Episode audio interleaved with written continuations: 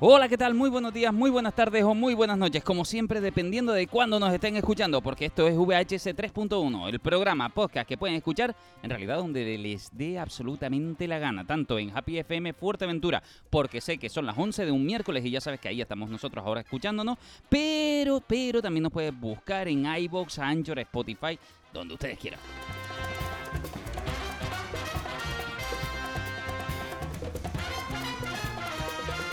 ¿Y qué carajo es VHS 3.1? Pues es un programa donde nosotros hablamos de lo que nos da la gana, principalmente cine, series y videojuegos. Y para ello tengo siempre buena compañía. Hoy nos acompaña de izquierda a derecha Luis. ¿Qué tal, Luis? ¿Cómo estamos? Hola, ¿qué tal? ¿Cómo estás? Bien, genial, fantástico. A- Encantado vienes- de volver. De Vamos a criticar cositas. Sí, vamos les, a he- criticar les he echado de menos. Nosotros a ti también. Y, eh, cómo no, el ojeador de, de libretones, Ismael. Muy bien, aquí con calor. Con calor. Y no has visto Flash, sin vergüenza. No. Soy No el único que la ha visto ahora mismo. No tengo tiempo y ni, ni dinero. Bueno, ahora, ahora hablaremos también un poquito de Flash, claro, porque un poquito es la excusa también. El programa de hoy es para hablar qué carajo está pasando con este universo.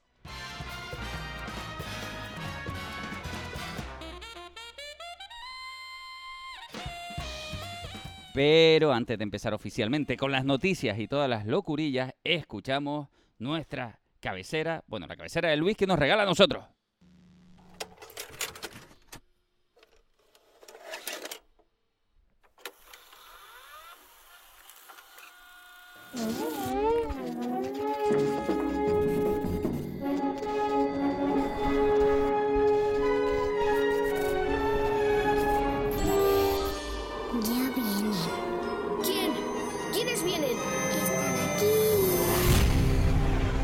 VHS 3.1. Cine, series, recomendaciones y a veces videojuegos. Ahí fuera no hay más verdad que la que hay en el mundo que he creado para ti. Siempre, siempre, siempre, Luis, me molesta tener que hablar detrás de ti, te lo digo ya después de poner la cabecera, maldita sea. Eh, bueno, vamos a empezar un poquito con noticias, con noticias curiositas. Para empezar, Disney está haciendo cambios, cambios en su plataforma, cambios importantes en general, y es que consideran eh, que al final ha remontado en taquilla lo que es la sirenita. Sin embargo, no se ha convertido en el éxito que esperaban, eso también es verdad. Y bueno, ¿qué quiere decir eso? Que hay consecuencias directas. Disney está haciendo cambios profundos en su manera de volver a ver el cine y sus propios productos. Y eso quiere decir que, bueno, pues el tema de, de, de estar metiendo cambios profundos no está gustando demasiado. Dile para América. Inclusión forzada, ¿no? Bueno, la inclusión forzada, como algunos lo consideran, en este caso, Hombre, eh, aquí es que está demasiado cantoso. a ver, en este caso, en La Sirenita, Está muy cantoso. Un hombre que es blanco. Porque su raza es blanca. yo ¿no? voy a seguir Y diciendo... tiene una prole de, de chiquillas que, la, que son multicolores. Tú dices, aquí es que has pasado. United Colors of Benetton. Claro, sí, el anuncio ahí estamos. Es un anuncio de Benetton hecho Disney. Y ahí se pasó. Ahí A se ver, yo, yo sigo diciendo lo mismo. eh, el producto en realidad, en este caso, era de Disney y pudo hacer lo que, le, lo que le daba absolutamente la gana. Creo que hay muchísimas cosas que se han ido de madre en cuanto a, a la gente en sus protestas y en su queja. Sí que es verdad que donde sí es la gente soberana es en decir, pues no voy a verla, ¿vale? Muy bien, no, no vayas a verla. Pero tampoco pero- la critique. ¿eh? Tampoco esté Claro, de ella. ahí- a eso es a lo que vamos. Y sin embargo, la gente que la ha ido a ver está contenta con el producto final. Es que esto es extraño. Y yo estoy convencido, además, que Disney además está teniendo dos voces. Una es la del cine, donde la gente critica en alto. Será porque la pantalla es grande y Twitter lo permite. Y además la gente no ve el producto. Y después está llegando todo a Disney Plus, donde la gente lo ve y de repente escribe y le parece todo un éxito rotundo y un no sé por qué la gente no lo vio. Pero eso es, como yo suelo decir muchas veces cuando tú ves, no vas a ver algo al cine porque te dejas fiar por lo que dice la gente eh, y por eso no confías en la peli y la ves en- después en Disney y te gusta. El ejemplo más claro, yo te digo siempre que es eh, de estos últimos tiempos, que es la de Eternos. La gente no vio la película de Eternos porque todo el mundo decía que era un mojón Ujú. Y no, no un mojón, porque quien la viene al cine sabe de qué va la película. Tú no vas a encontrarte ahí a los Vengadores otra vez. Claro. La película es totalmente diferente y eso es lo que le hace que sea única. Porque si hay algo de lo que la gente también está un poco aburrido es de ver siempre lo mismo en las pelis. Así que. Disney ya ha echado a la jefa de diversidad. Jefa de diversidad, pero había un departamento que se llamaba así. Claro. ¿no? Pero, pero esto está en las empresas, claro. Para nosotros son grandes desconocidos a lo mejor, pero las grandes empresas suelen tener departamentos concretos para que dentro, dentro Mm. del propio departamento no se les vaya la bola con una serie de cosas y haya departamentos que den toque de atención. Esto es como recursos humanos, para nosotros es impensable. Tiene dos o tres empleados en una empresita y dice, ¿cómo voy a tener recursos humanos? Yo soy el humano y yo doy los recursos. Pero cuando hay que gestionar, pues a veces cientos, 200, 500, mil trabajadores, los departamentos son una Yo buena creo que. Disney, bueno, estamos hablando de Disney en este caso, pero eh, como muchas otras compañías, eh, están pecando de esa cultura revisionista donde están tocando clásicos, donde están tocando historias, retocándolas y reinventándolas y, y van a los cimientos, están torpedeando la línea de flotación de lo que es la historia de Disney para mí. Entonces al final También- van a entrar en ese, eh, están un poco víctimas del, del buenismo, de la diplomacia, del, del quedar bien con Dios y con el diablo y nos falta simplemente que eh, la madre de Bambi no se muera en la próxima película y solo se tuerza un tobillo. A ver, pero, pero es que es delicada la situación dentro de Disney. Disney absorbe Pixar. Pixar eh, tiene un talento dentro increíble y es un avance de la industria brutal. Dentro de ella, cuidado porque estamos. Aquí no es como eh, hecho a uno y contrato a otro. Hay talentos, no te voy a decir insu- insustituibles, pero sí complejos a la hora de cambiar. Y digamos que parte de este talento pues pertenece a un a este tipo vamos como quien diría básicamente los progres no pues Mm. digamos que parte de este talento es bastante progre no Eh, dicho así. Eso significa que dentro del propio Disney ellos son conscientes de cuántas escenas y cuántos guiones se han tirado a la basura por tratar de incluir cuestiones que ellos consideraban que formaban parte de su realidad ya sea pues una relación entre dos mujeres como vimos en la Year o, com- o como cualquier cosa que hayamos visto aquí Mm. Dentro de esto, dentro de, de Disney, eh, el problema que hay es que tienes a los empleados furiosos y que son capaces de irse a cualquier otra empresa que les permita tener una voz más alta sobre su, su forma de contar la historia. Eh, o tienes a Disney intentando pues esconder este tipo de cosas. Y entonces aquí hay un equilibrio entre elijo entre público o talento. Y te digo que el, el papel puede ser no fácil, porque además de repente puede suceder que todo el mundo mira a Disney y lo desprecie este tipo de cosas. Estás tocando la cultura, estás no- de repente todo este talento se va a DreamWorks y de repente todo el mundo empieza a aplaudir a DreamWorks por sus grandes cambios y su gran estrategia y su esto es así. Eh, Es, es un, un debate interesante, pero eh, no es. Yo creo que no, no está tanto como eh, en elegir em, eh, público o talento. Yo creo que el talento trae público. Lo, lo primero es talento y el talento trae, ha traído público siempre. Cuando haces una cosa con talento, con original, eh, eh, que estaba basada en, en- en el arte que tiene muchas un, un gran equipo de profesionales, que eres capaz de juntar un equipo y surge la magia, salta la chispa y eso luego trae el, trae el público. Ha surgido en los grandes petardazos de, de- de Disney y de DreamWorks y, y creo que se han olvidado un poquito de eso y ahora van buscando no el talento, van buscando el público. Hagamos esto, hagamos lo otro, hagamos lo de más allá. Se nota demasiado y han, ha- pierde, devalúa mucho el, al final el, el producto. Se nota que van buscando el aplauso fácil y la- el taquillazo y eso nunca ha funcionado así. Es, Sí, es eso complejo. Es ¿eh? lo que se, ¿Cómo se llamaba? Lo de los megadatos, estos, las narices, ¿no? Sí. Eso es. Metemos esto Eso aquí y es. esto va a funcionar porque como Exacto. el público lo quiere, no. El público quiere muchas cosas. El análisis nos dice, el Ujú. informe dice que hagamos esto, que tocamos aquí, que convirtamos esto en, en esto y al final los grandes, las grandes sorpresas, los grandes éxitos cinematográficos han surgido de arriesgar, Claro. De, Yo creo- de, de- de rom- de romper con, Sí, romper con lo el molde que establecido. estaba sí. ya establecido, eso sí. Exacto. Eso ha pasado en, to- en todas las épocas, ha pasado esas cosas, pero eh, lo que pasa es que hay una norma también en la creatividad, que es que no, hay veces no hay que darle al público lo que él busca. Porque igual lo que él busca no es lo que la película necesita. Y no, tú no puedes supeditar a lo que está pasando ahora mismo con la corriente de opinión popular y querer implantarla a fuego en, en las películas. Eso Tú es. dices la relación de dos mujeres en la guía. Que relación de dos mujeres y eso no aporta nada. La gente se fijó tanto en esa pajita de un besito que no tiene nada que ver con la historia y, y se enorgullecen de decir esta película fue un fracaso porque han metido la inclusión forzada. No. Buzz Lightyear fracasó principalmente para mi gusto porque es una película que es aburrida. No, no, no. Es una peli que es aburrida y a la gente no le gustan las peleas aburridas y si encima de eso le trae el lastre y trae la polémica de que hay eh, mm, ¿cómo se llama esto? Eh, el, el adoctrinamiento adoctrinamiento LGTBI que obligas a una compañía de salas de cine a colgar un cartel que avise al espectador de que va a una película con contenido LGTBI pero esto qué? ¿Qué pasa? Que hay que tenerle miedo ahora a lo que sea diferente porque la, la masa popular dice que eso es algo malo, porque me estás, me estás dando a entender que es malo si me estás avisando de que hay una escena superficial que puede causar daños irreparables Claro, a, a pero lo eso que lo se lo obligan a hacer, no es algo que ellos hagan, no es algo en lo que ellos Sí, reparen. pero Sí, tú no ya- tienes por qué dejarte eh, obligar a lo que a la gente se, se está quejando. La gente tiene la opción de no ver la película y ya está, pero la gente está ahora ladrando siempre y vomitando su odio en las redes sociales y eso hace que muchas veces las empresas mm, les entre el miedo y se supediten a, a lo que diga la, la gente y no. Eso no. Eh, siempre lo que hace más ruido es lo que más repercute, pero yo te digo principalmente es que las pelis igual son aburridas, porque Peter Pan y Wendy, que también hablan de inclusividad y tal, es aburrida.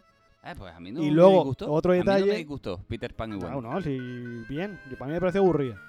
y después, el otro detalle es que las películas ahora mismo, superproducciones, tienen que durar de media dos horas largas. Y eso parece que no. Tú dices, ¿cómo va a meter en dos horas y media una, una trama que igual dura 90 minutos? Y eso que da lugar, da lugar a escenas de relleno o escenas dilatadas que no aportan nada y lo único que hacen es que tú estés en, el- en la butaca suspirando a ver cuándo se acaba esto. A ver, ¿Sabes? yo personalmente opino, independientemente de cualquier tipo de análisis, que a veces suceden cosas y cosas donde la gente se ensaña con algo. Quiere decir, ahora mismo la marca Disney, eh, volvemos un momento a Pixar donde antes, antes Pixar era intocable. Antes era como hasta el, la película más aburrida que pudiera tener Pixar. Cars. Que yo sigo con... No, no, no, da Cars, igual, ¿no? da igual la que fuera, yo no nombro, yo no nombro. Y, a- y además que yo soy de admirador de Pixar en todos los... Y sigo siéndolo, yo no he cambiado mi opinión, pero creo que la gente sí que sin ver las películas, como estábamos diciendo ahora, a veces sin verlas se critican y a veces sin verlas se magnifican. Eso era Pixar, hasta hace nada, era en plan de todo lo que toque Pixar es magnífico, aunque yo no lo entienda, aunque yo no lo haya visto, si lo ha hecho Pixar es que es élite y es, es sabor de verdad, ¿no? Eh, y sin embargo creo que este Disney, donde la gente ha hecho carga en contra de, oye, voy a buscar un frame donde quejarme, voy a buscar un tipo de trabajo, voy a ver dónde están metiendo la pata. Esto ha creado el hartaco de la gente en sí misma de decir, mira, Disney se ha convertido en un problema para nosotros. Aunque no lo sea, simplemente la gente lo ha convertido en tal. Y ahí es donde yo podría creer, quizás, a entender, que en Estados Unidos ya se haya estrenado Elemental, que viene de ¿Y- Pixar, y viene pasado? de Disney, y esa mala factura que está teniendo y esa mala respuesta que está teniendo Disney en su propia marca, se ha contaminado a un producto de Pixar como Elemental, que a España todavía no ha llegado, yo tengo ganas de verla, dudo que sea una mala película, y sin embargo se está pegando una estallada increíble, ya no tiene esa gente que sin verla decía, esto es fantástico, sino que al contrario, se está alimentando es una especie de... El mundo está ahora mismo lleno de también de una burbuja de odio demasiado fácil con los productos Sí. en el que se ha dejado de pensar simplemente por odiar. Y, y creo que esa derivación es lo que estoy diciendo. Posiblemente hay parte de este talento que terminará yéndose de Disney, hará lo mismo en otro sello menos contaminado a las críticas y de repente será la leche y la bomba. Eso. Es una, lo que es extraño es que la gente se queja. Se quejó durante un par de años de que todas las producciones Pixar se están estrenando directamente en la plataforma. Y ahora Disney dice, venga, vamos a estrenar la última de Pixar, la vamos a, tener, la vamos a poner en el cine. Y se está llevando el pinchazo. Y eso, eso que dice Disney, pues entonces no me obligues a poner una película de Pixar en los cines, porque si se va a pegar el, tagala- eh, el costalazo, teniendo el precedente de Lightyear, que se pegó el costalazo y ahora pongo esta, se pega otro costalazo, no me obligues a ponerla en el cine si no vais a verla y la pongo directamente en la plataforma porque voy a ahorrarme dinero de publicidad. Hombre, pero hablemos de una obra maestra como fue Soul, entre otras, yo te digo otra que me gustó mucho más. que, que- debi- que debió haber estado en el cine. Yo te hablo de otra que me gustó sí. mucho más que es Lucas. Sí, sí, Mm. también. Luca, Pixar, ¿qué es lo que- Red también fue una buena película Sí, y tuvo también, una acogida ejemplo. brutal. Además, ya, eh, ya que tocas lo de Soul, eh, estoy muy de acuerdo contigo. Y Soul no fue entretenimiento, Soul fue cine. Claro, fue Porque calidad. yo pienso, eh, se lo escuché no sé a quién, hace mucho tiempo que eh, cine, una película, mm, y se hace cine cuando eh, es cine de verdad, cuando eh, al terminar la película tú no eres la misma persona. Ajá. Eso es cine. Pues, Entonces, es y, y es lo que pasa con Soul. A mí es lo que me pasó con Soul. Me super sorprendió. Soul es una película Y, concretamente y me, y me pareció eh, eh, em, súper triste que esta película ha pasado por circuitos grandes, no, no le han dado eh, y eh, consideré al terminar de ver la película que, que era una película de que de- merecía estar entre las grandes Sí, sí, no, películas, yo no las grandes no. producciones que habían hecho. Es una peli que te da que pensar cuando acaba, te, te da ese pozo de reflexión. Pero Pixar últimamente está teniendo. eh, está en una dinámica de querer poner siempre películas, como yo suelo decir muchas veces, películas más grandes que la vida. Mm. Igual hay veces que hay que poner películas sencillitas. Yo te digo, Soul me gustó por la profundidad que te deja y por eh, la reflexión que te puede, que puede sugerir. sí. Pero que después tienes Luca, que, una, que Luca, tú te acabas la película y tú terminas y acabas con el espíritu súper alto. Mm. ¿Sabes? Porque te da algo mucho más sencillito que es eh, vete a por lo que tú quieres y vea por ello de frente, ¿sabes? Y no Exacto. tengas miedo eh, de dar ese paso, que es el silencio Bruno que dice. Igual Pixar se está pegando el costalazo porque está haciendo ese tipo de películas que ya no dejan de ser al final copia y pega de otras cosas porque Elemental eh, no deja de ser del revés, Mm. pero en vez de ser las emociones ahora son Eh, los eh, eh, elementos. eh, yo no voy a hablar de No, Elemental no, no, porque estoy no la he hablando- visto. Yo estoy hablando sin saber, pero Claro. es que parece que la premisa es similar. Si los sentimientos tienen sentimientos, vamos a ver ahora si los elementos tienen sentimientos. Mm. Y tú dices, coño, esto ya Sí. me lo has dicho ya. Y encima el año que viene se estrena del revés 2. Es esa fórmula como cuando hicieron eh, cars, aviones, monopatines, Ajá, por eh, ejemplo, bicicletas, excavadoras. Pero de todas maneras, esta gente tiene un equipo de guionistas brutales que siempre sí, han no, sabido yo no. la vuelta de tuerca a las cosas. Es más, yo un par de veces he visto historias de eh, estas tí- típicas historias de Pixar se está planteando hacer una peli, por ejemplo, inspirada en México. Y yo vi los primeros concepts, vi estas cosas y decía, yo a priori nada de lo que veo me Sí, llama la atención. Y después descubrí Coco Tiene y sentimiento era una mexicanos. peli bestial. mm, Era una peli bestial. Claro, Quiere decir, Coco era, ¿no? ¿Eh? Coco. Coco, Coco. Coco. Coco es una peli que a mí me pilló totalmente desprevenido, igual que eh, del revés, concretamente a mí la primera también me sorprendió no, muchísimo. revés, una maravilla. Claro, entonces son pelis, eh, son pelis no, es un estudio que seamos sinceros, hasta ahora nos ha ofrecido Delicatessen, hasta en sus productos más básicos y más infantiles, tiene algo de profundidad aunque sean mínimos. Monstruos S.A. Sí, pero Ah, Monstruo no, S.A. no es Monstruo S.A. es otra cosa. no, eso Él es cuando un dice de nivelazo. ese, él cuando habla de esa película sabe cuál es la que está diciendo. La, la que a lo mejor más podemos decir, "Ay, es la más sencilla, pero es la que más dinero ha dado en el estudio. Es que eso es así, y es inevitable. Pero no por la película en sí, sino por el merchandising. claro, pero, pero a eso voy. Yo considero que Pixar hasta ahora ha sido valiente en todas sus decisiones y ha tenido buenos guiones. Cuando hizo Buscando a Nemo, eh, la leyenda famosa es que la gente que vende dentro de Disney decía, pero mm, mm, el pez es un pez payaso. Sí, así, un pez No, pero no lo puede para nosotros vender un pez payaso. Porque si el pez payaso es tan pez payaso normal como tú lo estás haciendo, un poquito simplemente cartoonizado, la gente se va a comprar un pez payaso de una pecera. Nosotros no estamos ganando dinero. Y dijeron, ya, pero es que tiene que ser así. Y la historia funcionaba muy bien en Nemo. Entonces, está pasando lo mismo. Elementos yo la veo y digo, vuelve a ser una peli arriesgada porque es difícil de tener merchandising de... Yo lo estoy viendo, eh, los trailers y demás, y digo, es difícil hacer merchandising. Algo querrán contar. Hasta ahora siempre han querido contar algo. ¿Qué Vamos pasa? que estas estas derivas donde Disney empieza a mandar a Pixar mucho más que antes y le va a empezar a obligar una serie de cosas y, y- y a lo mejor a pasar por el aro, es lo que puede hacer que cambie todo ese gourmet que daba en cine Pixar y vamos a ver qué pasa, porque de hecho otra de las noticias era Toy Story 5 y se está escribiendo Toy Story 5. Y están emocionadísimos dentro de Pixar con Toy Story 5. Yo no estoy tan seguro si Pixar está tan emocionada como Disney, básicamente. Mm. Porque quizás Pixar mm, ya la quiso cerrar una tercera, se sintió un poco forzada hacer la cuarta, porque además llegaba Disney Plus y era bueno tener esa llegada en cines y después en la llegada de la plataforma y demás y tener un súper reestreno, ¿no? Eh, y aún así la 4 yo sigo reivindicándola como una buena película. 5 tengo grandes dudas de que sea una decisión interna, personalmente, de, la propia Pixar. Aunque tengo ganas, tengo muchísimas ganas de, Toy Story porque es una de mis marcas de la casa. Existe Mickey Mouse y, y Woody, para mí, en ese sentido, como, como iconos de la animación. Y esas otras, Disney se enfrenta también que quizás esta, este reciclaje de sus proyectos y dándole una vuelta de tuerca tenga que ver con que ya saben problemas que están teniendo internos, que es que van a perder a Mickey en la propiedad de Bueno, ya registro. no, ¿Eh? ya no, porque ya han hecho el corto con... Sí, claro, evidentemente, ahora, pero digamos, aún, ahora así, aún hacer- así hay productos que le van a caducar y ellos lo saben, hay clásicos. La vida pasa. Efectivamente.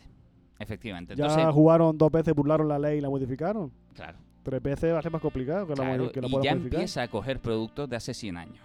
Y ese, ese es su problema, que quizás ya están, a lo mejor, a lo mejor, eh, eh, son lecciones aprendidas de decir, espérate, un día llegará Ariel, pero ahora tengo otro tipo de Ariel. Igual pierdo Sí, la y gano ¿no? ventaja con la nueva.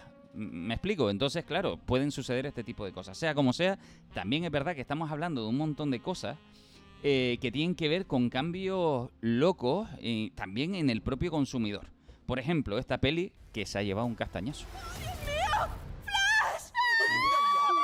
Hola. ¡Me encantas! Gracias. Le paso con el señor Wayne. No, por favor. ah, Te necesito aquí ahora, Barry.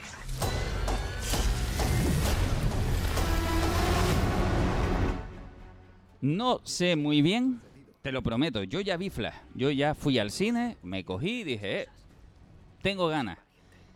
Creo que lo hice al revés. Debería haber visto primero de Flash y después Spider-Verse 2. eh, pero aún así, porque las dos tratan el multiverso. Tampoco podía, porque una se antes que No, no, otra. claro, claro. eh, se podía haberle dado tiempo. y verla de otra manera porque aquí a la mínima manera. te quitan la peli del cine y es mejor aprovechar el momento que se está, porque si no, se vuela. Bien. ¿Qué pasa? Que eh, The Pero- Flash se está llevando un castañazo Para importante en sorpresa de nadie. ¿Eh? Para sorpresa de nadie. Ostras. Todo el mundo lo sabía. Hasta Warner lo sabía que se iba a pegar la leche.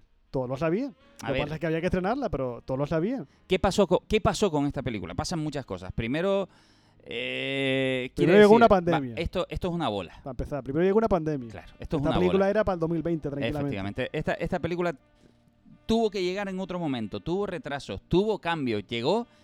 Esto hubiera sido muy distinto antes de la llegada, posiblemente, de Jay Gunn. Donde. Claro, claro. Es que donde llega Jay Gunn, el coge la recortable y empieza a decir tú fuera, tú fuera, tú fuera. Yo estoy convencido, mientras la estaba viendo, hay un episodio de Los Simpsons donde tratan de hacer una película con Bar y un producto de él y sale mm, tan rarillo que deciden hacer un corto y les queda súper bien el corto, ¿no? Porque no era bueno para peli. Yo de Flash quizás creo que aquella peli era tan grande y tan bestial que a la hora de recortar se quedaron con una película bastante decente y bastante buena y con cosas que no sobraban a lo mejor porque claro, habían mucha- mucho material que quitar con la llegada de J.K. Y esta peli queda muy bien, es que queda muy bien de ritmo, queda curiosamente muy, desde mi punto de vista, muy Guardianes de la Galaxia en el ritmo, en los chistes, cosa que hasta, hasta ahora DC no tenía. DC y las películas de DC no eran excesivamente graciosas o divertidas. Menos No, no, no planteaban ese universo donde digas un superhéroe, voy a salir de una peli riéndome. Y es que yo fui con gente que ni siquiera le gusta el mundo de los superhéroes y se partían. Y se partían y salieron diciendo, ostras, vine a ver esta cosa por ver algo y me llevo una experiencia de la leche de película de, de buen rollo, independientemente de los héroes. De, oh, no, es el peliculón de tu vida. No, no, es que lo pasas bien, que es algo básico para ir al cine, pasarlo bien. Y sí, es divertida. Y eso a mí me llamó mucho la atención que, y cuando digo divertida, no solo se basa en una carcajada, sino una edición atrevida, desde mi punto de vista. Sí, el poner los efectos especiales sin terminar y cosas No, así. no, no, no, no están sin terminar. De hecho, fíjate que yo andaba viendo la película y no entendí esas críticas, porque yo vi la película y una vez estás dentro de ella, yo no vi esas quejas. Quiere decir, veía cositas, decía, bueno, vale, eso se nota que es un poquito de CGI, pero noto en la escena en la que estoy, ¿por qué? Claro, yo entiendo dónde estoy, simplemente. No, yo personalmente no me cantaba. Que no me cante no quiere decir que no lo notara, sino que entendía cuál era la escena y por qué podía estar así. Ya está, pero no. eh, pero cuidado que también pasa con Ant-Man, que le dieron pal pelo con los efectos visuales y tampoco me pareció una gran locura de. Hombre, yo he visto Ant-Man y no me parece tan malo como la gente dice, pero bueno. Eso, El- eso el es lo único que malo que diciendo, hay ahí, el único lo que estoy malo diciendo. De que- Ant-Man era el que era Modo, que era, ¿no? Me parece. O... Espera, Modo antes de que cerrar no, este no tema, recordemos que la gente crito- criticó en The Last of Us una jirafa Ah. y su CGI y era una jirafa de verdad. Ya. Ante esto, pues vamos a ver, no se dejen llevar por la idiotez de que la gente diga en internet que los efectos visuales son malos. Lo que creo que hay mucha ignorancia con el efecto visual. Hay mucho cuñado. Eh, eh, demasiado Le he cuñado. tocado la patata ahí al ¿eh? Sí, sí, sí, sí. he tocado la fibra sensible. Has, estado, has estado muy fino, ¿eh? Eso, ha hecho el comentario ese de los efectos especiales sin terminar, que ha sido muy suegra de la casa muy bonita, pero ahí no estaba, ahí no has barrido. No, pero de todas maneras, independientemente de cualquier cosa, yo me esperaba una peli peor. Y sin embargo me encontré una peli que yo te prometo que terminó y dije, ¿por qué la gente no está viniendo al cine a ver esto? Si he visto truños más grandes llevándose taquillas eh, impresionantes y esta ni siquiera se merece la palabra truño, sino que es una buena peli. Hombre, yo te digo, primero. La mejor es- de DC para mí, ¿eh? Primero, primero de todo es la decisión poco afortunada de decir, este universo ha muerto y vamos a empezar uno de cero con tres películas que tienes que estrenar sobre ese universo Mm. que ya está muerto. Pero que aquí Mm. no se nota, también te lo diré. Pero aún así eh, pertenece a ese universo. Claro, porque claro. el Flash es el Flash de Zack Snyder, el Batman de Ben Affleck es de Zack Snyder, eh, la película es la de Zack Snyder, que es la del Hombre de Acero. Todo es Zack Snyder ahí. Y claro, es, si que, tú me... eh, eh, es que como yo lo digo desde siempre desde fuera, desde un com- eh, consumidor no habitual de, de películas, es un poco agotador. Todo eso del multiverso, no sé, para luego con, eh, con pillarle el hilo y, y comprenderlo es como entrar en un culebrón por el capítulo 68. Estoy de acuerdo. Y, eh, Y por eso esta película no tiene nada de eso. Es que lo Ah, no. interesante, la- lo interesante de esta película es que no necesita una curva de aprendizaje. Es una historia de Flash que se puede ver desde mi punto de vista de, de- de manera independiente, pero no voy a desvelar nada si digo que está eh, la sombra de Tim Burton en algún momento porque tienes al Batman de Tim Burton. Mm. Eso es la máxima experiencia de lo que tienes que saber, que un día existió un Batman de Tim Burton, que fue el primer Batman que se llevó al cine. Apar- aparte de eso, hay poca exigencia para el Ah. público. Está el Batman de Adam West, la película de Batman del 66. Tú mira la peli, tú mira la peli. Pero eh, son detalles que para un neófito del cine eh, él no se va a enterar. Sí, pero si No, tú pones- llegas igual, allí porque y lo dices, puedes- tú tú sabes metes- Pero da igual, porque un lo puedes ver sin saberlo. Sí, Claro, pero si tú metes esa referencia es porque esa referencia tiene que verse. claro. Por mucho, por mucho que tú no lo conozcas, tú vas a ver a, a Michael Keaton. Ah, vale, Michael Keaton. No, la intención de tú poner a Michael Keaton no es esa. La intención de tú poner a Michael Keaton es para que la gente diga, ¡ay, que está Michael Keaton! No es decir, ah, está Michael Keaton. No. La intención no es esa. Lo que te quiero decir, tú no puedes hacer eh, un clavo de la. Me voy a callar con todos los spoilers porque estás diciendo. sigue, sigue. Un clavo de, de eso es lo. Tú no puedes anunciar eh, una peli de un universo que está muerto. Y después está otra otro otro clavito es el resentimiento de aquella gente que le flipa el, el Snyder verso, ¿no? Y dice, no voy a ver esta porque estoy enfadado y como estoy enfadado no voy a dar mi dinero a esta peli. La voy a ver pirateada, eso sí. ¿Sabes? La hipocresía de siempre. Claro. Es más, es La más. Otra de las noticias es que se coló durante ocho horas en Twitter. La película, Ah. alguien la subió Y lo- durante ocho horas y un millón y pico de visionados en ocho horas. Claro. Pero es Claro. que la gente es hipócrita, es algo que la gente decía, eh, la hipocresía está a flor de piel. Y la gente dirá, yo no veo porque estoy enfadado, porque esto no es Snyder Verso, pero sí la veo, pero no la pago. Si no la ves, no la ves y ya está, pero no estés ni dándole perico al torno, ni la veas porque tienes ganas de verla. La ves y ya está, pero no lo estés criticando. Es que aquí hay conflictos ahora importantes, porque el debate es, si la peli no es mala, porque no lo es, eh, es divertida, la gente ha decidido no verla, llega y se dice, es que la gente está cansada de los No, superhéroes, no. porque últimamente ha ido un- hay un descenso en taquilla. Se la llevó Ant-Man también, Sí, de pero alguna se manera. llevó Ant-Man y después vino Guardián de la Galaxia y les cayó la boca. Y claro, y Y después, después llegó- vino, eh, eso, eso es a lo que vamos. Después viene Spider-Verse 2 y Guardianes de la Galaxia y tienen taquillas importantes. La gente, lo que para mí, lo que la gente, en mi opinión, desde mi punto de vista, es que la gente está cansada de productos insustanciales. Ant-Man, aunque sea una trilogía y a mí me guste, es una cosa insustancial. Guardián de la Galaxia está hecha con mimo. Tiene a Jay Gunn eh, detrás de las tres películas siempre. Y como sabes que es la última película, le he querido dar un aura más especial. Que tú la ves y lo notas. Notas eh, la despedida de Jake Gunn de, de Marvel. Y la gente quiere ver eso, quiere ver algo, eh, digamos, algo especial dentro de lo insustancial que es todo. Tú me metes 40 películas de superhéroes y claro, yo ya Mm. me quedo inmunizado y la película número 40 no me va a emocionar. Sí. Y sobre todo si está hecha a la carrera y de malos modos. Eso era lo que dices. Es eso. Sí. Que la gente no es que esté aburrida de cine superhéroes, la gente lo que está harta es de lo mismo. Eh, Guardia de la Galaxia no es lo mismo, Spider-Verse no es lo mismo, porque te mete una inventiva, te mete una innovación tanto animada y te mete unos conceptos súper buenos. Y la gente le gusta eso, la gente disfruta de eso, pero no quiere ver una película otra vez de un tío pegándose de hostias con otro tío y metiéndole golpes de humor por doquier, como pasó, por ejemplo, con la de Black Adam, que es una película está entretenida, pero no aporta nada. No tiene nada que digas tú, ah, me gustó esto. ¿Sabes? Mientras que las demás películas que sí triunfan tienen ese toquecito. Y la gente está harta de películas que no tienen ese toque. Ya A todo a- Spider-Verse va contra corriente. por eso, vista, por porque eso triunfó. A todo gatié. A todo gatié ya está eh, recaudando menos que, que las anteriores. ¿Pero por qué?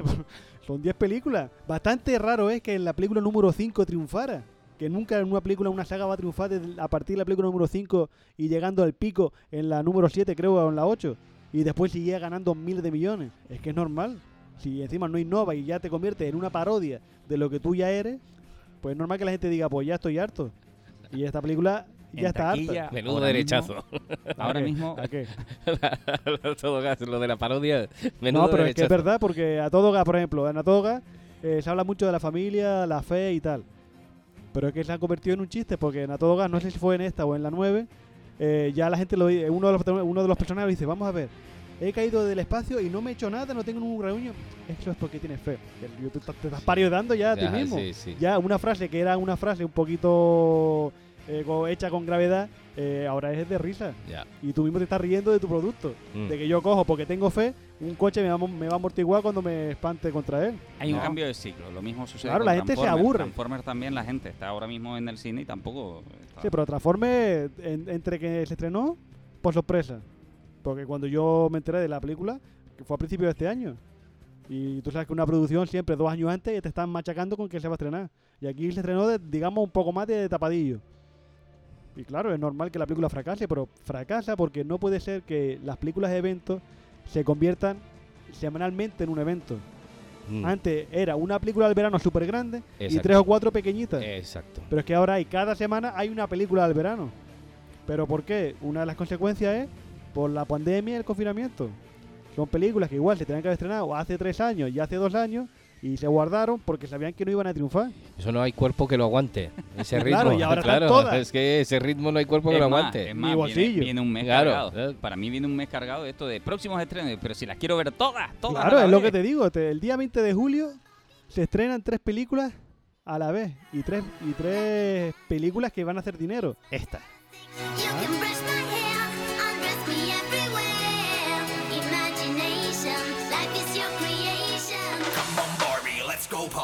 Y es que, claro, es que vienen un montón de pelis. Pero te digo, sobre todo ese mismo día, el 20 de julio, se estrena Barbie, se estrena Oppenheimer, que es la de Christopher Nolan, y se estrena Lady Insidious, que es la personal para mí, porque es una película de terror de una saga que me mola, que todas las he visto en el cine, y será para mi gusto la primera que vea.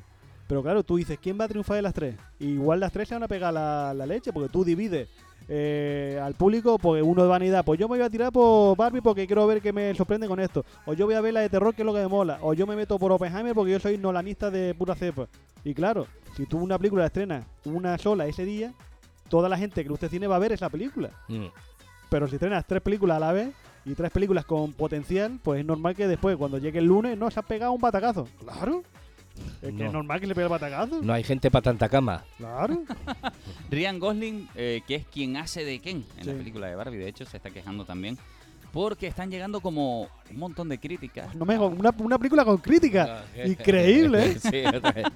Están llegando un montón de críticas por su papel de Ken. Ah, que no es el Ken que queríamos. Claro, de la gente que no ha visto la película, ¿no? Efectivamente. Y, y, claro, este hombre está diciendo, pero vamos Porque Ken es vamos un personaje, un clásico Porque del Ken cine un- que es, claro. Porque la película tiene a un muñeco de Mm, verdad, ¿no? mm. Claro, No no, un él, actor. él mismo está diciendo, pero vamos a ver, se acaba de mostrar la hipocresía del público en el Claro. sentido de no habían pensado en Ken hasta ahora ustedes. Ya. No se les había pasado por la cabeza. De hecho, él, él asume y dice, Si hasta ahora la peli es Barbie y el personaje es Barbie, es que Ken jamás había. Y ahora de repente soy el peor Ken del mundo. Cuando no se te había pasado por la cabeza Qué ni raro, siquiera. y eso que tienes ahí a un chino haciendo de Ken.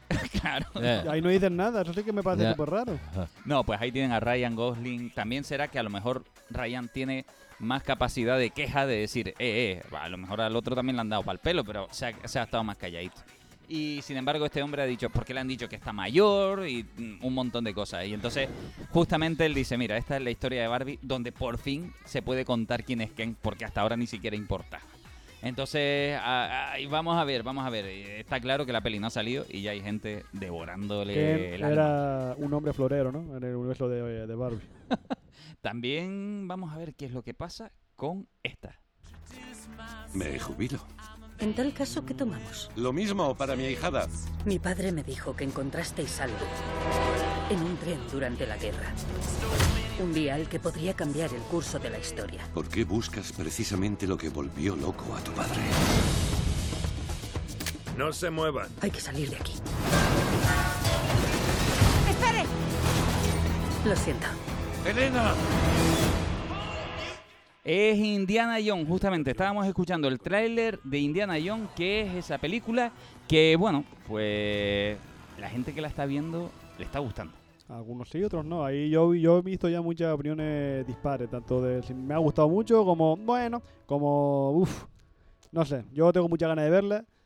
Esto es decisión inteligente porque se estrena el miércoles. Sí. El viernes, que hay que es el día normal de estreno, no hay nada relevante. La semana que viene se estrena la de Santiago Segura, la de vacaciones de verano, que aquí hará algo de dinero, pero no creo que le haga mucha sombra a Indiana Jones. Y ahí sí recaudará mm, Santiago Segura arrasa, ¿eh? Sí, sí. Ah, que sus películas son como sí, son. Sí, sí, sí. sí. Arrasa. Pues sí, sí.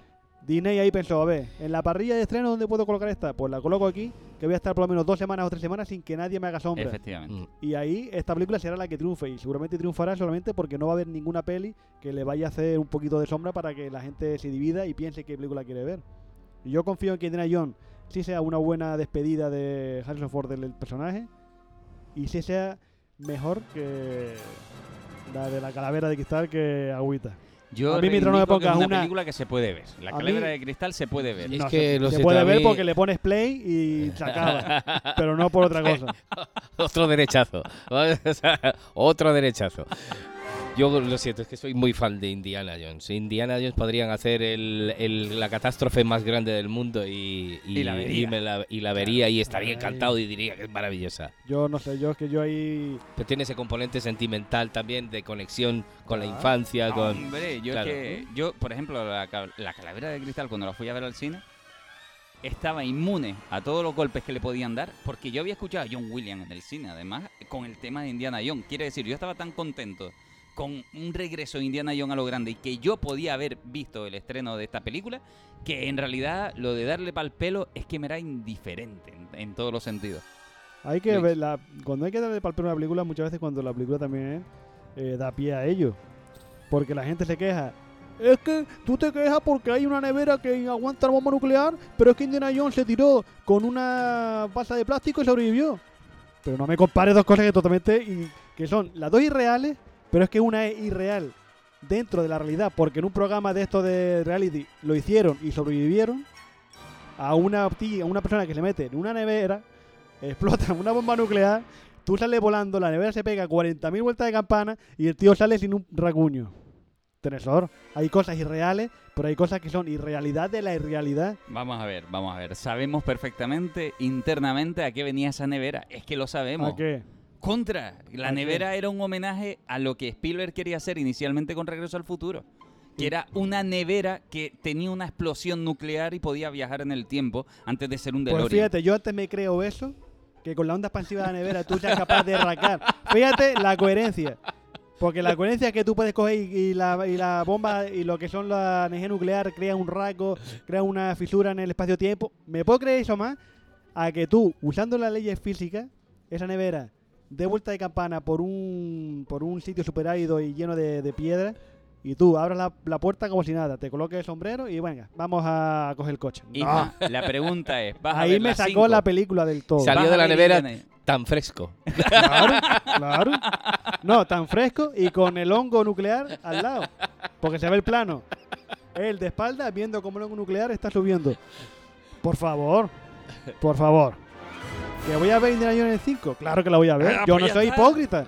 Yo no soy hipócrita, pero yo pienso que muchas veces hay que tener un sentido de autocrítica de que aunque algo te guste, tendrás que decir, pues me gusta, pero le veo este fallo y le veo este fallo. A ver. A, mí Aquaman, Aquaman, fíjate, Aquaman. Vamos a ver, yo con Indiana Jones 4 hay un episodio de Friend, de Friend concretamente, donde Joey se tiene que comer una cosa que hace Rachel, que es le mete salado, dulce, le mete lengua de no sé qué, le mete tal. Y dice, pero ¿cómo no me va a gustar si me gusta, eh, me gusta la crema de papas, me gusta el dulce, me gusta...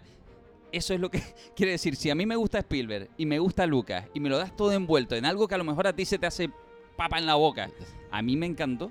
Es que Se me, hace papa- se me hace bola cuando lo que estoy viendo Que te entiendo. no me estoy no me lo estoy creyendo porque tú mismo me estás sacando de la peli. Por mucha música bonita que me estés metiendo, Que te tú me estás sacando de la peli. Te entiendo, ¿sabes? te entiendo. Es más, si tú me dices, ¿cuál es la peli de Indiana Jones que me dirías tú que si no soy muy fan no viera? Te diría, hombre, la calavera de cristal. Si no eres muy- claro, soy consciente de que no es la mejor Indiana Jones y aún así no considero que sea una locura dentro de Indiana Jones porque está bien.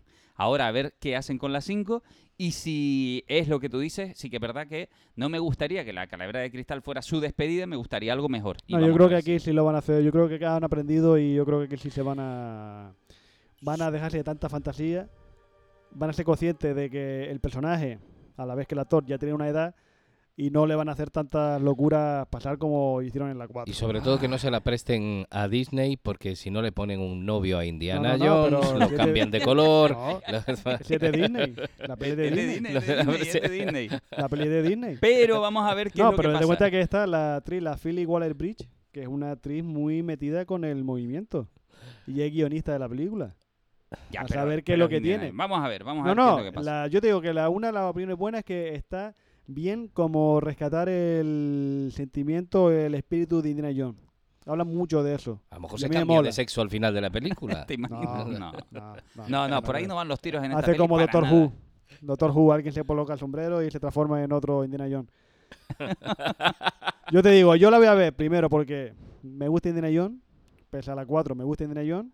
Es una película que hay que ver en el cine, porque yo soy uno de los románticos del cine y Eh. hay películas que hay que ver en el cine sí o sí. Sí, sí o sí. ¿sabes? Sí o sí hay que ver esa película en el cine. Tiene a Matt Mikkelsen, que es un actorazo, y aquí haciendo de malo, que eso ya es un plus. Y tienes a Toby John, que es otro actorazo, que aunque salgan 10 segundos, ya me ya disfruto, porque son actores guay. Actores de secundario que lo que hacen es rellenar más la pantalla. Por esas Mm. cosas la voy a ver. Y principalmente por eso, porque películas que están hechas para el cine, y esta película está hecha para verla en el cine. Igual que The Flash. Y vamos a ver qué pasa también con Claro, Netflix. igual que The Flash, pero ¿qué es lo que pasa? Que a mí en The Flash lo que no me interesa es el producto. Y como el producto no me interesa, pues no me voy a ver al cine. ¿Sabes? Igual que Aquaman 2, sí la, sí la iré a ver al cine. ¿Por qué? Porque a mí Aquaman 1 me flipó. Es usted un chico muy duro. Cuando lo escucho hablar, me, me parte. No, lo que pasa es que yo soy consciente de lo que de lo que hago y lo que no hago y lo que no y lo que intento Que sí, que sí, que sí, que sí. es no ser hipócrita. Vamos a ver, vamos a ver, vamos a ver qué pasa con lecciones aprendidas. Porque Netflix Dale, dale. está estrenando No, el estrena. tráiler, el avance Ah. de One Piece. Desde que era pequeño. El mar me llamaba. Yo persigo mi gran sueño. Seré el rey de los piratas. Quiero una tripulación fiel. Y creo que... Juntos haríamos un gran equipo. Vamos a la Gran Line.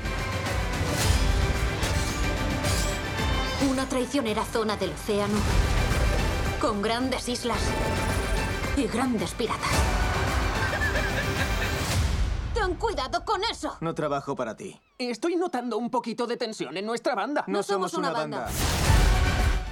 Esto es One Piece, el tráiler donde Chiro Oda, cuidado que es el autor del cómic, concretamente del manga, ha estado detrás de todo el proyecto y no es moco de pavo la manera en la que ha estado. De hecho, ha frenado parte de su producción del cómic, concretamente. Y sí que es verdad que Chiro Oda habla en una entrevista de cuánto le ha costado llegar la película, bueno, perdón, la serie que va a estrenar Netflix, a donde va a llegar. Porque admite eh, que aquello no tuvo buen rumbo inicial por unos saltos culturales muy importantes entre su visión del mundo de One Piece, que es el autor, y su visión de cómo comprende al público oriental desde su punto de vista, y algo más estandarizado para el mundo entero desde la visión de Netflix. Este salto cultural dice que tuvieron que debatirlo bastante y que parecía que las cosas no iban a ir muy bien hasta que encontraron el punto intermedio, el equilibrio justo y necesario y a partir de ahí todo arrancó para hacer esta primera temporada de One Piece. No es un producto fácil. A lo mejor ustedes nos están escuchando y dicen One Piece, pero si eso, eso, eso qué carajos es. Eso es una pieza de culto absoluta que lleva atrapando a generaciones. ¿Cuánto podrá llevar One Piece? 25 años. ¿Cuánto? 25. Es que me dirá. 97. Wow. 25 años de éxito. Que a ustedes no, no se les pasa esto por la cabeza, ¿eh? 25 años no que lleve ahí estirándose, no, no, de éxito. Y, y- y que lo único que ha hecho es ir almacenando cada vez más público en el manga. Que la serie se ha emitido y no ha tenido bajona en ningún momento. Es un producto intocable. Es más, hay mangas de mangakas haciendo un manga de cómo se hace un manga y los autores como endiosados que aparecen en los estudios suele ser Echiro Oda como que anda en el manga por ahí caminando en plan de este tío no es que no se puede hablar de otra manera sino es el, Cristiano Ronaldo, Rivaldo y todo lo que hayas pensado alguna vez de futbolista Rivaldo, ¿eh? grande. Te fuiste para allá lejos. ¿eh? No, no, voy, no, a todos, los cojo a todos. Quiere decir, te, te vas a Messi, te vas al que quieras, al que quieras. Y están todos unidos en ese señor. Así es como lo ven los mangakas. Eso es a lo que me refiero. Porque son 25 años, ha cogido muchas generaciones de éxito. No es un señor que haya caducado en 10 años. No, no, es que está ahí. El tío está forrado. es que de hecho. Todos los mangakas están forrados. No, los no, mangakas es- de no, pero este especialmente. Es que este especialmente, de hecho, tiene en YouTube una visita guiada por su casa que dices tú, pero mi madre, este hombre, excéntrico, locura, de estos que dicen, Hombre, compra lo que sea. Si yo tuviera dinero ya vería cómo sería mi casa. Si yo tuviera perras para poder comprar todo lo que me mola. No, no, eh, hasta su pareja, eh, fíjate que su pareja es una chica que hacía cosplay sobre uno de sus personajes a la que conoció una vez en una convención. y- Mm, una Vaya, vaya, esto, esto es... Esos oscuros objetos de deseo. Mm. Esto es muy loco. Y En- pervertidos que son en Japón. El avance, el avance que ha propuesto Netflix, que ha dejado ahí claro, ha cerrado algunas bocas, eh, porque hasta ahora, claro, alguna imagen, algún chispazo, algún... Cuidado que Luffy no lleva cholas, y pa- parece una chorrada, pero es verdad que hay una marca clásica del personaje de Luffy, que es el protagonista principal, que lleva unas cholas clásicas con las que hace todo su combate y todas sus locuras, y de repente lleva unas zapatillas de deporte, unos botines. Y dice, ay, es que todo lo cambia todo. No, hombre, eh, también hay que entender que a lo mejor el actor, es verdad, a ver, es verdad que los japoneses y los chinos son muy buenos en su cine, llevando cholas de madera como haga Mm. falta para escenas de acción, no importa. Pero bueno, aquí consideraron que era más oportuno que para las escenas de acción no fueran zapatillas. Eso es el gran cambio que tiene nada más. Todo lo demás parece ser que se mantiene. Hombre, y esto es un avance. El sombrero de paja tiene la agarradera esta para que no huele, que hay Pero- veces que hay imágenes que suelen... Se ve un poquillo ahí algo ridiculillo, pero bueno. Bueno, pero entendemos, que le pasa lo mismo que a las zapatillas, para que no esté el sombrero cayéndose todo el rato. Ni lo vas a hacer digital, ¿no? Digo yo, es un ahorro de presupuesto importante. A El- ver, ¿qué te pareció cuando lo viste? Eh, creo que por lo menos me quedo tranquilo de que no sea un Death Note, concretamente. Di Quiere la otra. decir, ¿eh? Di la otra. El antecedente directo. Ni un Dragon Ball Evolution. No, otra, ni- no, no, no, no. No, no, no. No lo vas a decir, ¿no? No, no. Ahora ya lo diré yo. No, no, no. Pero- Qué fuerte, qué fuertes estamos hoy. Voy a traerme una campanilla para el próximo programa. Ding, ding, ding, ding, ding, a sus esquinas. No, no, pero independiente. A ver, yo sé que. A ver, eh, yo sé que Cowboy Bebop también intentó hacer cositas chulas. Eh, hacer One Piece, pero mal. Ay, Dios. Vamos a ver. Lo hacer, porque es lo mismo. eh, yo, mira. ¿Qué te pareció an- antes de empezar yo? ¿El qué? El, El tráiler. El tráiler creo que cuando dicen que el presupuesto se les ha ido de las manos, que ha superado en algunos casos incluso a Juego de Tronos, creo entender por qué. Hay mucho material físico Yo- real que han Yo tenido. veo demasiado CGI ahí, pero bueno. Sí, sí, sí, sí, sí, pero el barco, por ejemplo, existe de verdad.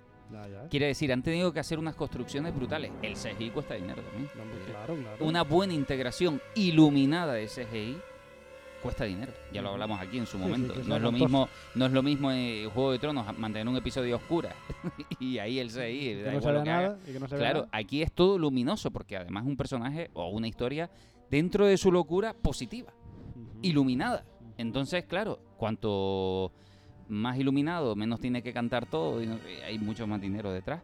Y creo que de momento no, no, me, no me atrevo, fíjate, la primera vez que no me atrevo a decir a- ni anticipar nada, porque me ha dejado con la duda de si lo han hecho bien o no, por el simple hecho de que hasta ahora pensaba que quizás no tanto. Y ahora, después de ver el tráiler, quiero todavía guardarle una pequeña esperanza de, oye, pues a lo mejor, lejos de cuatro cositas, puede ser que el producto lo hayan entendido con, con el autor de otra manera en algunas cosas, pero que mantenga la esencia. No lo sé.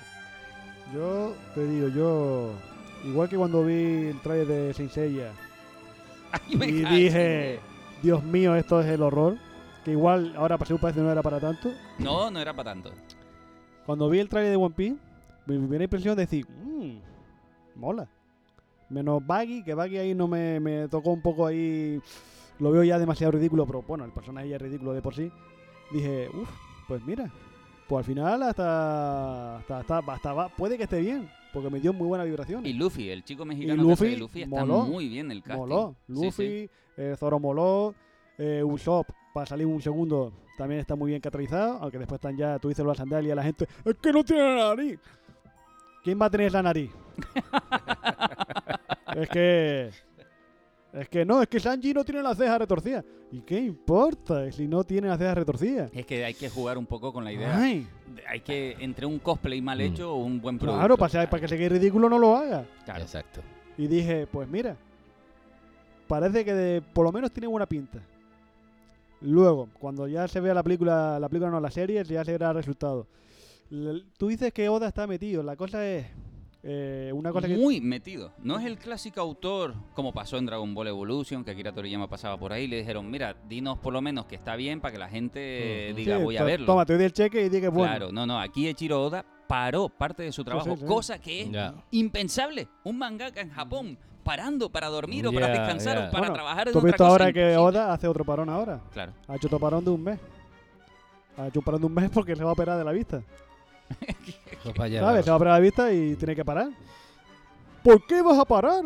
Pero qué falta de respeto al, al lector. Digo, pero, pero vamos a ver. a tiene ver. No vista, para que porque no- quiere. que no tiene Yo vista. sigo recomendando una obra que se llama Bakuman. El manga está muy bien, pero si eres perezoso y no quieres leer, te puedes ver el anime, que además está en castellano y todo. Que es del autor de Death Note eh, y su guionista concretamente, y que hacen Bakuman y hacen justamente este recorrido de un mangaka que sale desde el instituto pensando, ¿y qué quiero hacer con mi vida? No sé, siempre he dibujado, me voy a poner a dibujar.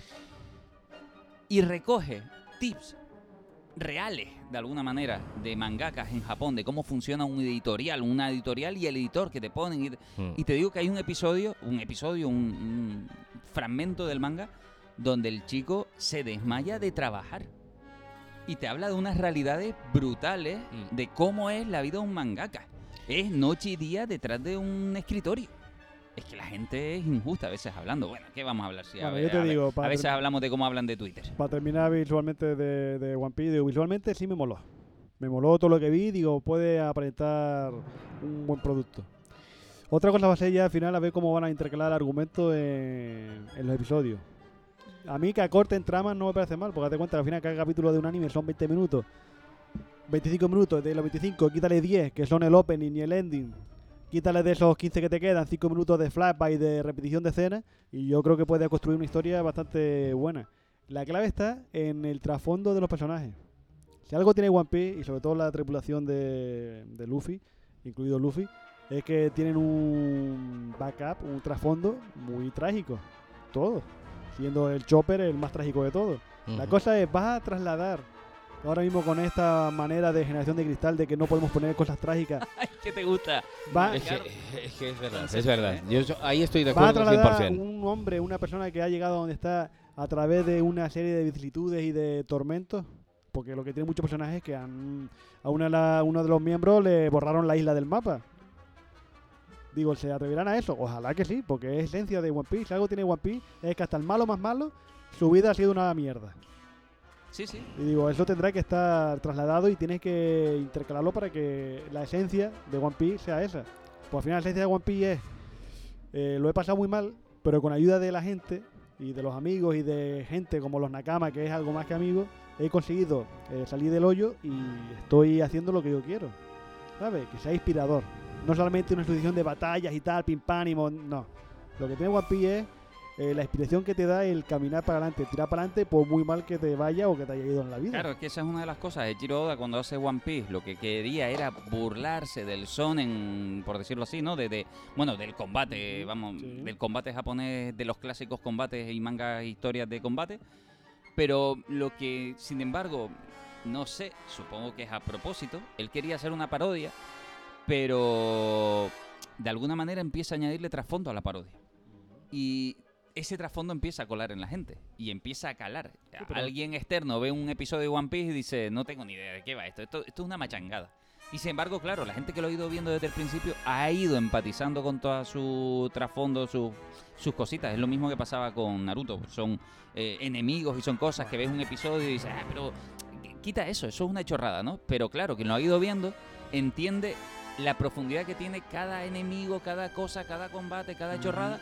Ni siquiera es el combate lo que te importa, es cómo va a cambiar un personaje o por qué ha llegado a ser el que está siendo en ese momento. Eso es lo que quería decir. Claro. Pues eso es lo que tiene como reto One Piece, concretamente en Netflix.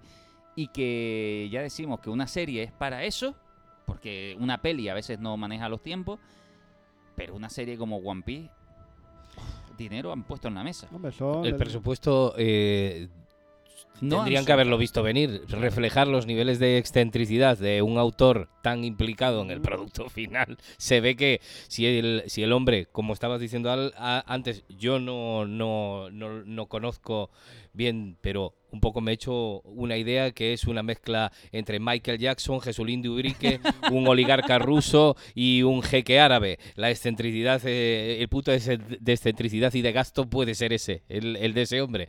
Pues claro, ahí ya se ve venir, eh, nos vamos a gastar un montón de pasta porque este tío nos va a pedir unas cosas locas Efectivamente. increíbles. Efectivamente. Pero vamos a ver, con raciocinio. Él, él hasta ahora. Difícil suele ser que se dé en un mangaka la responsabilidad del público que tiene detrás. En plan de, ah, pues yo hago lo que me da la gana. Y si te gusta bien y si no, no. Este hombre hasta ahora ha mimado, ha cuidado de alguna manera. Para empezar, para empezar, si se ha casado con una mujer que hace un cosplay de su personaje, quiere decir que estuvo en un evento donde se hacían cosplay de sus personajes y sus cosas. Quiere decir, el hombre mima a, su- a la gente que lo ve, ¿no? no Estas cosas no se suelen dar de Sí, la no mano está aunque no se despegado, creen. ¿no? No un ¿Eh? Claro, lo, lo más lógico es que te hagas un rancho como George Lucas y te alejes del mundo y digas, ve mis pelis, pero yo a ti no te quiero ver ni en pintura, ¿no? Entonces, claro, le ha puesto mimo, ha querido estar ahí. Vamos a ver, no, no parece que sea el clásico autor. En agosto lo sabremos, ¿no? En Sí, agosto me parece. A finales de agosto, si no me equivoco, es cuando se estrena. Bueno, igual ahí lo lo más probable es que me dé de alta para poder verla. Porque Claro, y para más si cosas. tengo que venir aquí a rajar de ella, voy a tener que verla. Así que Mira, nosotros nos tenemos que ir, nos tenemos que ir, por desgracia, porque yo te quería hablar de más cositas. Que yo quería hablar de muchas cosas, pero nos metimos con Pixar, eso agrandó. con Pixar, con Flash, que me voy a callar la boca a ver cuando la vea. Y, Cuando y podemos hablar y que pase tiempo y a lo mejor ya puedo hablar un poquito más a gusto. Porque me he puesto cadena. Quería hablar porque una cosa que quería hablar que al final no, tenemos tiempo es, ¿te gusta Spider-Verse? Pero sus trabajadores los tuvieron ahí durmiendo en la consola de... Spider-Verse. Entonces hay- ya no es tan buena la película si has hecho que la gente sea explotada en su trabajo. Spider-Verse fue una locura. Fue una locura de principio a fin. Es más, mientras estaba en mitad de película, soy consciente que hubieran ofertas de trabajo laborales para la película, buscando talento por todo el mundo. Claro, a explotarlo ahí misericordia. Evidentemente, Trabajando pero como mangakas. El ritmo de esa película no debe ser fácil, no se justifica para nada las jornadas laborales. Eso estoy totalmente de acuerdo. Ya lo hablamos en su momento también con videojuegos como el, el Red Dead Redemption y todo este tipo Ah, de nada, cosas. Boicot a ahora. ni por hablar, maltratar ni a los se te trabajadores. ocurra, ni se te ocurra. Ah, no, que ah, se le te pida, gusta, que no se le boicot, que se le pidan cosas mejores y mejores contratos salariales y todo lo que tú quieras. Pero boicot, ni hablar, hombre, eso ni hablar. El trabajador unido. Oye, pues nada, nos vamos a ir eh, simplemente porque se nos fue el tiempo y esto daba para rato, en realidad. Quería hablar de productos que se van a quedar en el tintero. Luis, muchísimas gracias por haber estado aquí. Gracias a ustedes. Muchísimas gracias, Ismael. Chao, pescado. Muchísimas gracias a todos ustedes por habernos escuchado. Ya saben, VHS 3.1, el programa podcast que pueden escuchar en cualquier plataforma y vida y por haber del mundo del podcast y, y, y también en Happy FM Fuerteventura todos los miércoles a las 11 de la mañana. Adiós.